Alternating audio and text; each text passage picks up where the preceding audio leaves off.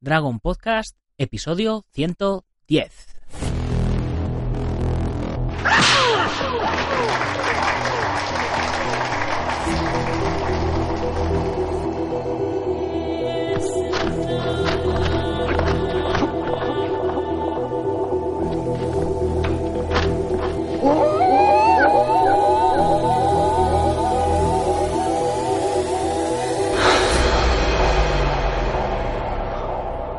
Días a todo el mundo, muy buen viernes. Soy Nacho Serapio, director y fundador de Dragons, y os doy la bienvenida al programa, el podcast, en el que hablamos de todo lo que tiene que ver con el mundo de las artes marciales en general.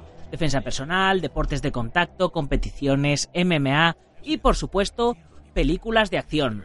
Bienvenidos a Dragon Podcast. Una tabla no devuelve el golpe. Como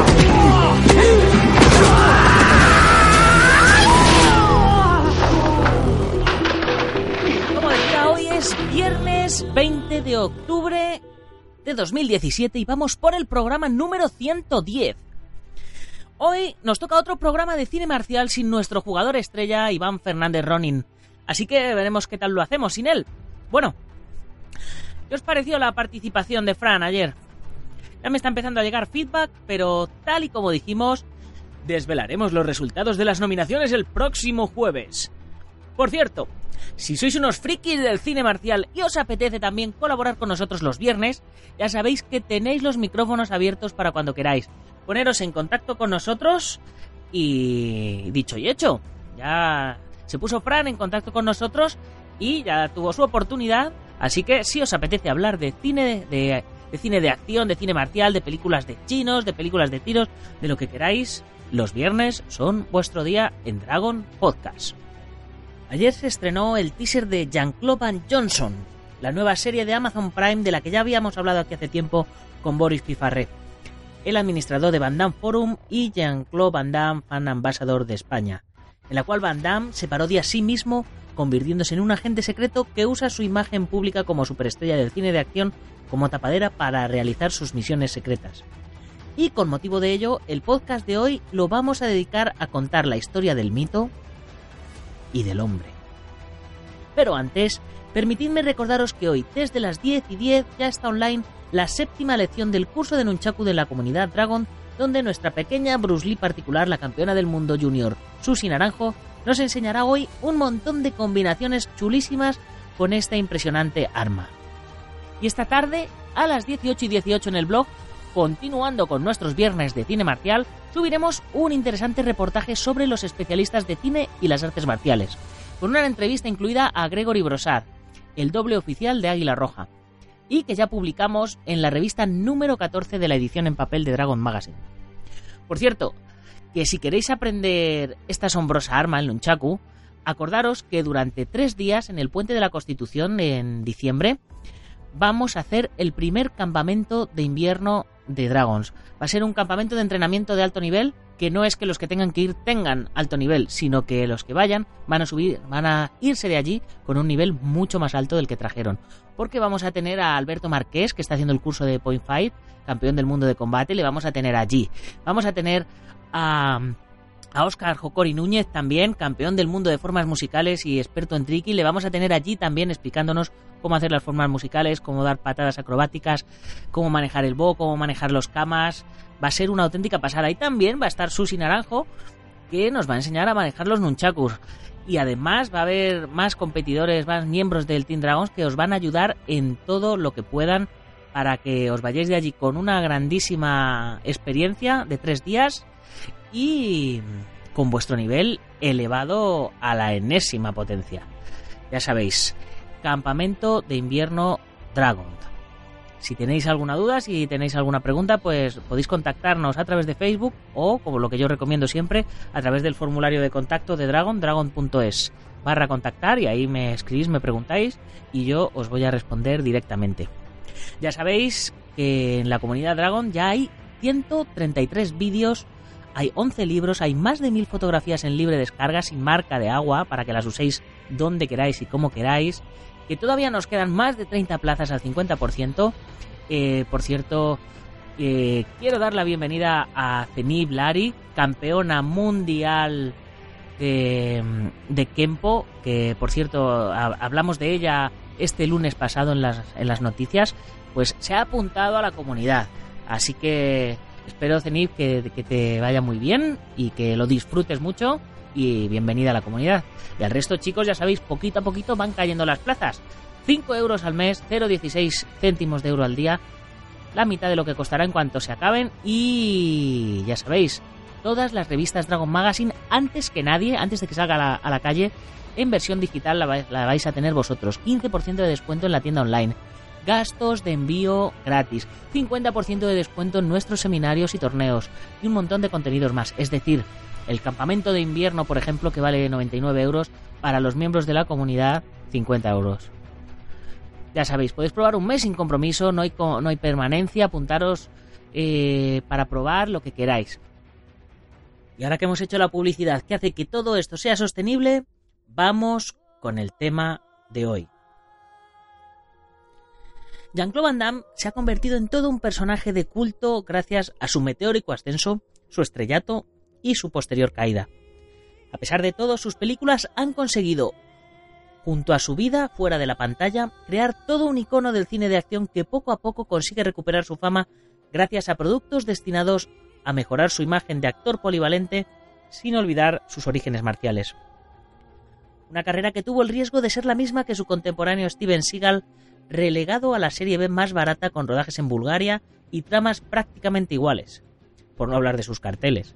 El belga, por su parte, se arriesga saltando del cine de género a la comedia, participando además en producciones fuera de los Estados Unidos en papeles secundarios.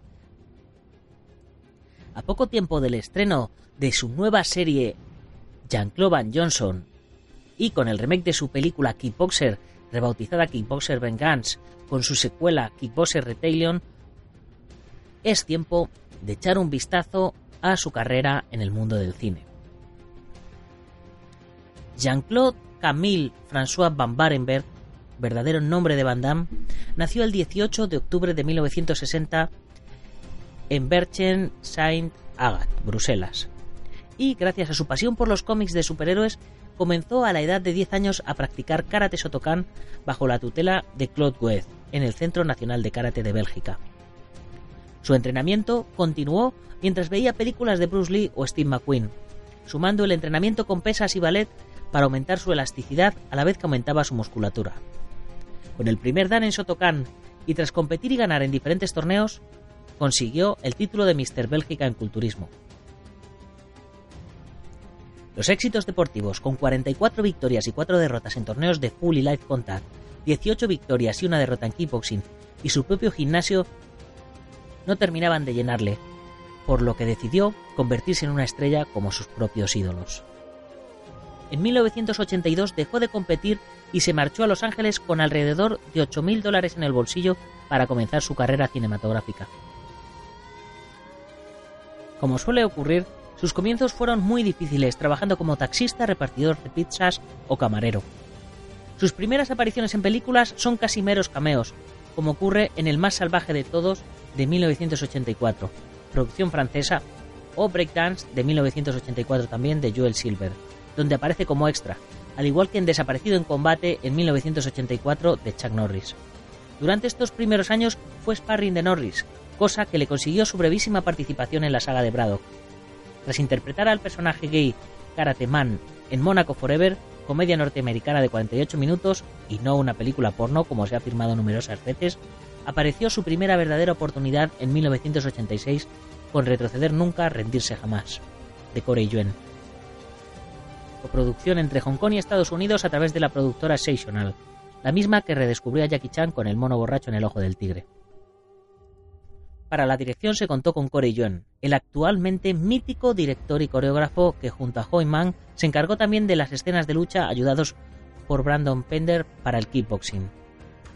La película nos presentaba a Jason, un joven aficionado a las artes marciales y fan acérrimo de Bruce Lee, quien se le presentará en forma de fantasma para entrenarle y hacer frente a los numerosos problemas que tiene al haberse trasladado de ciudad. Con la evidente influencia de Karate Kid, estrenada dos años antes, pero uniéndolo al tema de Bruce Lee, uno de sus mayores reclamos fue el villano, el propio Van Damme, interpretando a Iván el ruso, guardaespaldas de la mafia dentro del mundo del karate, que hizo que su padre abandonase las clases y se trasladasen de ciudad. Junto a Van Damme, Peter Sugarfoot Cunningham, campeón de kickboxing, Dale Jacoby, experto en Tanshodo, Chinese Kempo Karate, Kung Fu Karate Kickboxing o Timothy T. Baker del equipo nacional norteamericano de la Japan Karate Association, es decir, auténticos artistas marciales que conformaron una buena película de género a pesar de ser un mero Bruce Exploitation. Las buenas coreografías junto a la ejecución, uniendo el estilo de rodar hongkonés con el norteamericano, además de Kim Tai-chon, actor surcoreano, que fue uno de los dobles para terminar juego con la muerte de Bruce Lee y experto en taekwondo, ayudaron a que Van Damme llamase la atención. El prometedor actor, durante su época como camarero, realizó una demostración de sus habilidades marciales al productor Menachem Golan, cosa que hizo que se fijasen en él. En 1987 su mala experiencia con Predator de Arnold Schwarzenegger como el alienígena cazador hizo que abandonase el rodaje. La escasa visibilidad dentro del traje, junto al extenuante calor y el que su cara no saliese en pantalla, hizo que Van Damme buscase fortuna por otro lado. También se dice que aunque se probó el traje de Predator, nunca llegó a aparecer en la película por ser demasiado pequeño para el tamaño de Arnold. De cualquier modo, y por suerte, Golam se acordaba de él, por lo que se pusieron en contacto con él a través de la productora Canon para que protagonizase Contacto Sangriento, Bloodsport, en 1988. La película se basaba en la vida de Frank Dax, auténtico artista marcial quien compitió en el Kumite y donde irá Van Damme a competir para enfrentarse al malvado Chong Li, interpretado por Bolo Yen el mítico actor que empezó en Operación Dragón de Bruce Lee y un gran villano icónico. Con el propio Dax como coreógrafo ayudado por Van Damme logró muchísima repercusión, tanto por su musculatura y elasticidad como por las espectaculares patadas y combates que realizó. Muchos de los competidores del Kumite eran auténticos artistas marciales, lo que le daba mayor calidad a la película y ayudó al director a la hora de plasmar las técnicas en la gran pantalla. Al ser un producto que llevaba tiempo dando vueltas por las oficinas de la Canon, y tras la lesión de Jeff Pruitt, que iba a protagonizarla, finalmente se rodó, pero el resultado no era el esperado, por lo que el propio Van Damme se metió en la sala de edición y consiguió la película que conocemos que contiene secuencias míticas e icónicas del cine de artes marciales, como cuando rompe el ladrillo con el Ding Mac y el combate final contra Bolo Yen. El éxito inesperado llevó a la Canon a querer más de Van Damme, al igual que el público y si en febrero llegó Contacto Sangriento, desatando el interés por el nuevo actor, en mayo de ese mismo año se estrenó Águila Negra Black Eagle, producción norteamericana con Soko Sugi como protagonista. Tras abandonar la canon, el famoso ninja del cine usó sus dotes marciales en esta intriga de acción con espías. No fue de lo mejor que hizo, pero contiene buenas coreografías, obras del propio Kosugi y la oportunidad de ver a Van Damme en el típico papel de matón, lo que nos regala un duelo que hoy sería muy deseado por los seguidores de ambas estrellas película para el lucimiento de Kosugi no consiguió demasiado éxito. El justo para mantener a Van Damme en pantalla y antes de que el actor japonés comenzase a desaparecer de delante de las cámaras, ya que tras Águila Negra solo participó en dos películas y en series de superhéroes niponas. De nuevo la Canon fue la encargada de traernos a Van Damme, no sin numerosos problemas en la producción de Cyborg, dirigida por Albert Pyun, con un guion destinado originalmente a Chuck Norris, otro de los valores activos de la Canon, y aprovechando los trajes de los proyectos cancelados de la productora Master del Universo 2 y Spider-Man. En 25 días se rodó esta barata producción de medio millón de dólares que recaudó más de 10 millones en la misma moneda en su paso por los cines norteamericanos. La película posapocalíptica no tiene un guion demasiado profundo y se limita a esbozar una historia donde las escenas de artes marciales son su plato fuerte. Aparte de la polémica patada en la cara de Van Damme a uno de los especialistas dejándole ciego de un ojo, el director Pium buscaba una ópera rock en blanco y negro casi sin textos, mientras que la Canon buscaba algo más comercial y aprovechar el éxito de Contacto Sangriento. Por ello, el director abandonó el proyecto y fue el propio Van Damme de nuevo quien editó la película para que al menos la acción fuese buena. Y lo fue. Lo mejor de la película son sin duda las escenas de acción, y fue el último estreno de la Canon antes de caer en bancarrota. Pero el momento del estrellato de Van Damme estaba muy cerca. La Canon, ya en bancarrota, distribuyó en 1989 Kickboxer, la película que consagraría definitivamente al belga. La historia era obra del propio Van Damme, donde un campeón de kickboxing viaja junto a su hermano a Tailandia para enfrentarse al campeón de Muay Thai, Y la cosa no podía salir peor. El campeonísimo Tom Poe dejará al campeón en una silla de ruedas y su hermano, el joven Van Damme, se entrenará con un maestro tailandés para enfrentarse a su brutal enemigo en busca de venganza. Una premisa sencilla, pero que aportaba una frescura al género, y haciendo que tanto el kickboxing como el thai boxing fuesen las artes marciales de moda. Para este film, el propio Van Damme se encargó de las coreografías e incluso de la dirección de acción, y donde podíamos ver al campeón Denis Alexio como el hermano mayor de Van Damme. Su rodaje en Tailandia, las impecables escenas de lucha y la plasticidad del protagonista la convirtieron en un éxito instantáneo, provocando una avalancha de jóvenes a los gimnasios para aprender kickboxing y popularizando el Muay Thai. La secuencia de lucha final entre Tom Poe y Kurt Sloan, Michael Quisey, amigo íntimo de Van Damme, al que pudimos ver en Contacto Sangriento, y el propio Van Damme respectivamente, con los guantes de cáñamo con cristales, es una secuencia icónica dentro del género. Además de retomar los entrenamientos brutales al estilo de lo que Jackie Chan y el cine de Kung Fu de Hong Kong de los años 70 nos había traído. Todos recordamos las secuencias como el pateo en la palmera o los entrenamientos en los templos, y como no, el baile de Kurt, borracho que incluso años después Van Damme ha reproducido en diversos programas de televisión. La carrera de Van Damme, tras sus duros comienzos, estaba despegando de forma internacional. Si bien sus dos siguientes películas no llegaban a ser superproducciones, pero sí nos traían lo que queríamos, a Van Damme y sus técnicas de pateo. La primera fue Lionheart, del luchador, donde interpretaba a un soldado de la Legión extranjera que abandonaba su puesto tras enterarse que su hermano había fallecido, dejando a su mujer y a su hija solas. Para conseguir dinero, se meterá en el circuito de luchas ilegales. De nuevo, Van Damme se encargó de la historia y del propio guion junto al director Sheldon Lettick, además de las coreografías de lucha junto a Fran Dax, Michael Quisey y Steve Ross. Lo mejor son las escenas de lucha y las pequeñas dosis de drama encajan con la historia sin lastrarla y dando algo más de fuerza al film. Esta labor dramática continuó en Libertad para Morir, que se había rodado antes que Lionheart pero que se estrenó después. En ella interpreta a un policía que se infiltra en una prisión para investigar los asesinatos de presos y guardas. Con un ambiente opresivo, las artes marciales aparecen como un complemento para las secuencias de acción, que adornan una trama de intriga carcelaria que mantendría a Van Damme en cartel a la espera de producciones de mayor presupuesto, como fue su siguiente film, Doble Impacto, que nos llegó siete meses después de su estreno norteamericano. Van Damme, junto a Lettich, se encargó del guion, basado libremente en la novela Los hermanos Corso de Alejandro Dumas. En ella, Van Damme interpreta a dos hermanos gemelos separados al nacer debido a los negocios de su padre. Años después, los hermanos se encontrarán y deberán unir fuerzas contra quien asesinó a sus padres. Los dos personajes que interpretaba buscaban mejorar su imagen como actor, dando dos registros muy diferentes. Uno de los puntos fuertes fue tener al gran Bolo Yen como villano, que repetía tras contacto sangriento dejándonos una secuencia de lucha final realmente espectacular. Como curiosidad, además de ser la primera película que Van Damme produjo, tenemos al propio Michael Douglas como productor a través de su compañía Stone Group Pictures. Su tremendo éxito comercial siguió en Soldado Universal de 1992, donde lucharía contra Dolph Lundgren en una de sus películas más aplaudidas. Un programa del gobierno estadounidense resucita soldados muertos en combate y programados mentalmente y sin recuerdos hasta que Luke Devereaux y Andrew Scott, Van Damme y Don Lundgren respectivamente, comenzarán a recordar, provocando que el psicópata de Scott intente acabar con Devereaux. De nuevo tenemos secuencias míticas del género, sobre todo la pelea final entre los dos astros que fue más allá de la gran pantalla pero que por suerte terminó resolviéndose años después. El éxito seguía acompañando a Van Damme en Sin Escape, Ganar o Morir. En 1993, que nos traía a un Van Damme que ayudará a una viuda con dos hijos contra especuladores del suelo, pero sin olvidar buenas secuencias de acción que la convirtió en la película más taquillera del actor hasta la fecha.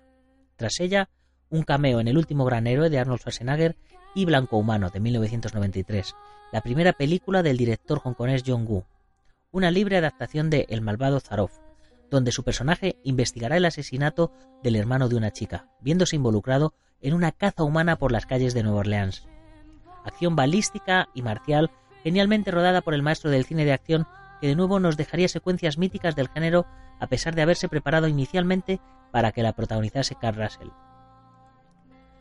En ella podemos ver, además de las constantes visuales de su director, que junto a la técnica marcial de Van Damme dieron una película hiperviolenta y oscura. un cine de acción que hoy en día se echa mucho de menos en nuestras pantallas. En 1994 se estrenó la película más taquillera de Van Damme, Time Cop, Policía en el Tiempo, dirigida por Peter Hyams y basada en un cómic de Dark Horse. Ciencia ficción y acción para una cuidada producción donde un policía de viajes en el tiempo deberá detener a los villanos de turno. Buenos efectos especiales, buen reparto y un Van Damme en forma, tanto física como dramáticamente, provocó que su taquilla final superase los 100 millones de dólares en todo el mundo, además de una secuela sin el actor y una miniserie de televisión. A partir de aquí, su carrera comenzó a descender, aunque la taquilla de Street Fighter, la última batalla, estrenada ese mismo año, 1994, casi igualó a la de Time Cop, a pesar de ser una floja adaptación del videojuego original, que contenía un buen reparto pero pocas artes marciales, exceptuando alguna que otra secuencia que la convirtieron en una especie de parodia del popular juego. Curiosamente, Van Damme prefirió rodar este film que Mortal Kombat, donde iba a interpretar a Johnny Cage. A pesar de llegar a aparecer en algunos listados como una de las 50 películas peores del mundo del cine, ha conseguido ser mejor que el relanzamiento de la franquicia Street Fighter La Leyenda, donde también le ofrecieron retomar su papel de Guile. Descenso a los infiernos. Los problemas con las drogas de Van Damme repercutieron en su carrera de forma negativa desde mediados de los 90. Muerte súbita de 1995. Su propia jungla de cristal no deja de ser un mero entretenimiento que fue ofrecido a Schwarzenegger, Stallone y el propio Bruce Willis, reencontrando finalmente a Van Damme con el director de Time Cop sin conseguir igualar la recaudación. Debido a esto, Van Damme prefirió coger las riendas de su carrera y debutar como director en The Quest, en busca de la ciudad perdida. Toda una epopeya de aventuras con un torneo internacional de artes marciales escrita por él mismo junto a Frank Dax. O eso se acreditó tras la pertinente denuncia de Dax contando que la historia se basaba en un guion titulado The Kumite, Enter the New Dragon, que habían estado preparando ambos. Sea como fuere, la película sufrió una mutilación en la mesa de edición tras los problemas de rodaje que sufrió. Al límite del riesgo, en 1996, unía de nuevo a Van Damme con un director hongkonés, Ringo Lam, en su debut norteamericano, con una película oscura y violenta que, aunque recaudó más que The Quest, no conseguía mantener la carrera de Van Damme en lo más alto. Fue la primera película de Van Damme bajo contrato de Sony y el resultado irregular sí satisfacía a sus fans, aunque las artes marciales no son su plato fuerte. Double Team nos traía otra vez a Van Damme con un director hongkonés, Sui Hart, resultando mucho mejor visualmente pero sin convencer al gran público. La recaudación en taquilla de cada uno de sus estrenos iba descendiendo peligrosamente, uniéndose a los continuos problemas de drogas de Van Damme, acentuados en el rodaje de En el ojo del huracán, 1998. Un tripi visual en muchos momentos con rodajes en Hong Kong durante el traspaso de la ciudad de manos británicas a chinas. A pesar de tener algunas estrellas hongkonesas y de tener el potencial para ser una comedia de acción, el resultado final no fue el esperado, y Van Damme pasó a intentar demostrar que podía actuar con soldados de fortuna, en 1998.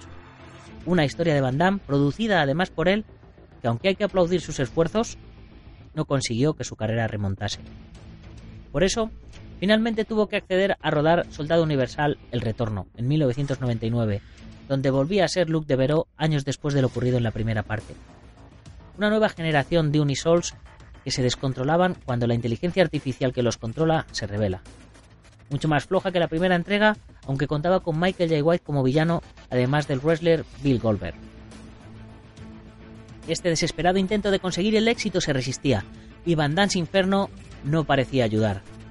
Este título, dirigido por el mismo director de Karate Kid y Rocky, fue un despropósito total, adaptando hasta cierto punto Yojimbo de Akira Kurosawa, pero que desconcertó tanto a los fans de Van Damme como al aficionado del cine de acción, navegando entre la parodia y el propio cine de acción, consecuencias con Danny Trejo surrealistas y oníricas. Tras el fracaso de sus anteriores títulos, su lanzamiento en la mayor parte de los países fue directamente a vídeo, con excepciones como España. 2001 nos trajo Replicant y The Order, dos películas con aspecto de telefilm dirigidas por Ringo Lam y Sheldon Lettick, muy diferentes pero que nos traían a un Damme variando de registro dramático, duplicándose nuevamente en la primera como un asesino y un clon que usaban para detenerle, que sin duda debería haber tenido mejor fortuna. The Order es un divertimento con algunos buenos momentos pero que no consiguieron devolver el lustro de la estrella. Un año después, una de las peores películas que ha rodado, Sin Control, de 2002. Título que, por cierto, junto a otra persona, puso nuestro experto en cine Iván Fernández Ronin durante un concurso de su distribuidora, Filmax. Virus, Un tren en marcha y Van Damme en Bulgaria. Una mezcla digna de la filmografía de Steven Seagal con deplorables efectos visuales que mantenían al belga en la serie Z. Salvaje, de 2003, de nuevo con el hongkonés Ringo Lam como director, nos traía a un Damme más comedido, centrado, en una historia mil veces vista pero con un aspecto visual y oscuro y atractivo sobre un preso en una cárcel rusa que deberá luchar para sobrevivir. Justa Venganza, de 2004, iba a ser dirigida por Lam de nuevo, una combinación acertada que al final no pudo ser, pero que nos trajo al actor hongkonés Simon Yam para enfrentarse a Van Damme, pero que pasó sin pena ni gloria, al igual que en Territorio Enemigo, de 2006, y The Hard Cops, de 2006 también, más intentos de éxito en el cine norteamericano, pero que seguían manteniendo al actor en la serie B directa al vídeo. De esta forma, ha continuado su carrera con Desafío a la Muerte de 2007, El Patrullero de 2008, menores productos alimenticios que aunque le unían con gente como Stephen Ree o Scott Atkins, no conseguían nada más que pagar las facturas del actor. El Resurgir. Ya alejado de las drogas, en 2008 rodó JCBD, un falso documental que demostró que Van Damme podía ser algo más que un actor de acción, consiguiendo grandes críticas, sobre todo por el primer plano fijo de seis minutos donde Van Damme se sincera con el espectador, desnudando su alma y recordando su descenso al mundo de la droga y cómo perdió el rumbo.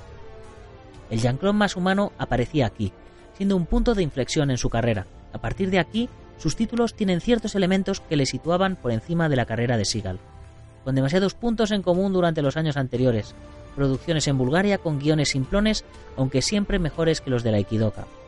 Soldado Universal Regeneración, Juego de Asesinos y Los Ojos del Dragón nos traían a un Van maduro con cierto toque a lo Charlton Heston, pero sin olvidar las buenas secuencias de acción.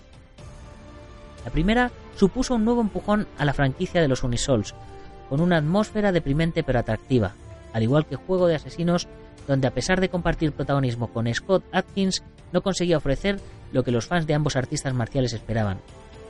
Quizás fuese porque inicialmente iba a ser protagonizada por Steven Seagal. En Los Ojos del Dragón, un vehículo de lucimiento para el luchador Kung Lee, Van Damme lo eclipsó con su papel secundario, demostrando que el belga buscaba papeles interesantes. Pero mejor que estos papeles fue el interpretado en Los Mercenarios 2, donde volvía a unir fuerzas con Atkins, ambos como villanos, en esta general reunión de héroes del cine de acción ochentero y noventero de Stallone.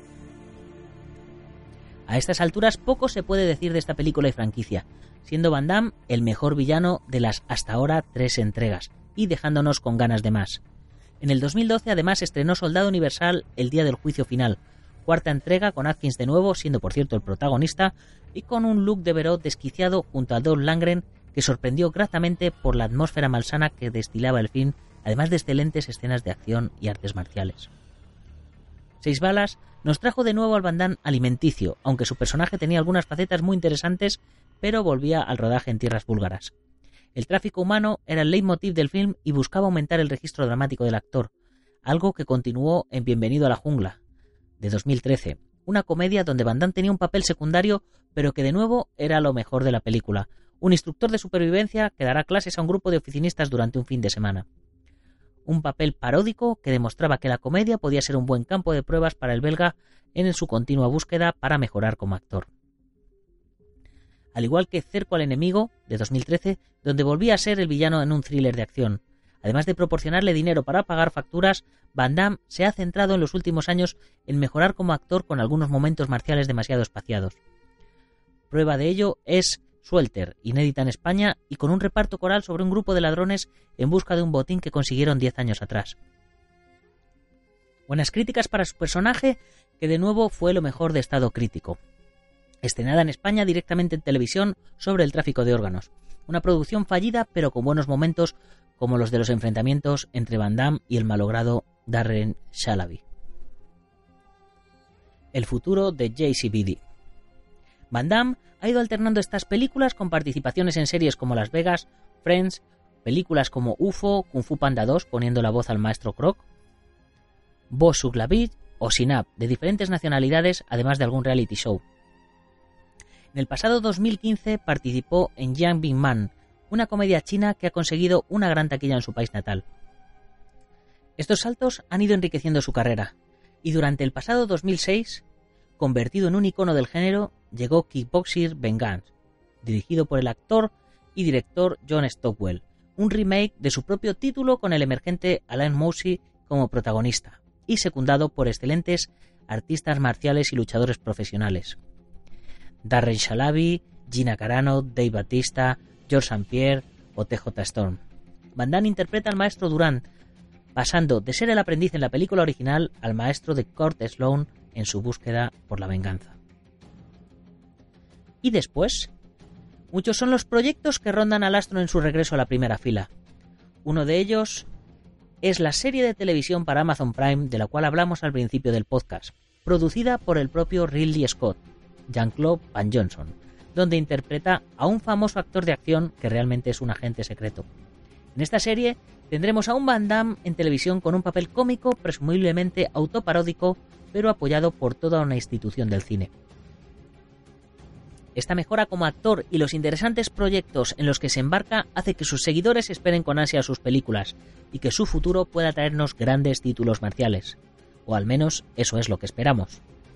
Ha conseguido cruzar un infierno con unos duros comienzos para darse a conocer, una caída en las drogas y en películas meramente alimenticias hasta resurgir de sus cenizas, convirtiéndose en todo un icono del cine de artes marciales, con una marca personal, el Epic Split, que ha llegado a protagonizar anuncios y una técnica marcial única. Tras tantos años en el cine, estoy seguro que aún tiene mucho que decir. Bueno chicos, y con esto terminamos el podcast de hoy sobre la historia de Jean-Claude Van Damme. Espero que os haya gustado y como siempre os emplazo a que os paséis por www.dragon.es si os hace falta algo de material para entrenamiento, armas de cobudo, protecciones, kimonos, ropas de MMA, tatamis, trofeos, nunchakus, lo que queráis.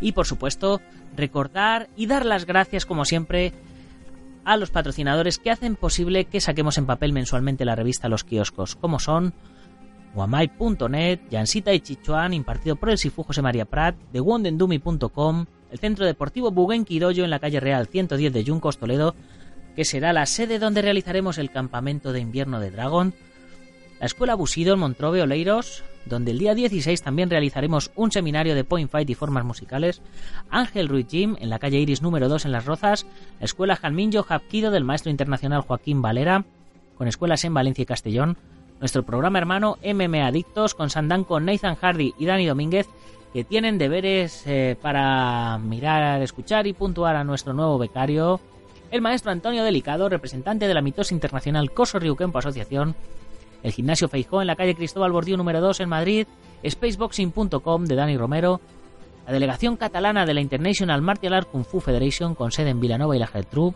y por supuesto a todos los lectores que con su pequeña aportación contribuyen a que tengamos una revista especializada en nuestras artes y deportes en los kioscos de toda España.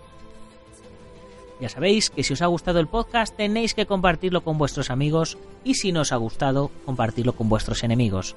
Pero compartirlo, darle al like, corazoncitos, valoraciones de 5 estrellas, ponernos comentarios que nos cuesta nada y a nosotros nos encanta.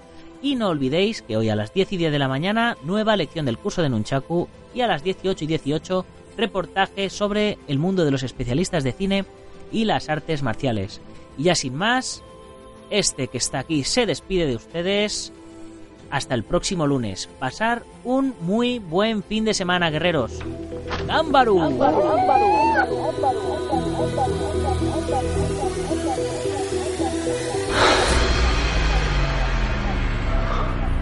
Ya sé Kung Fu.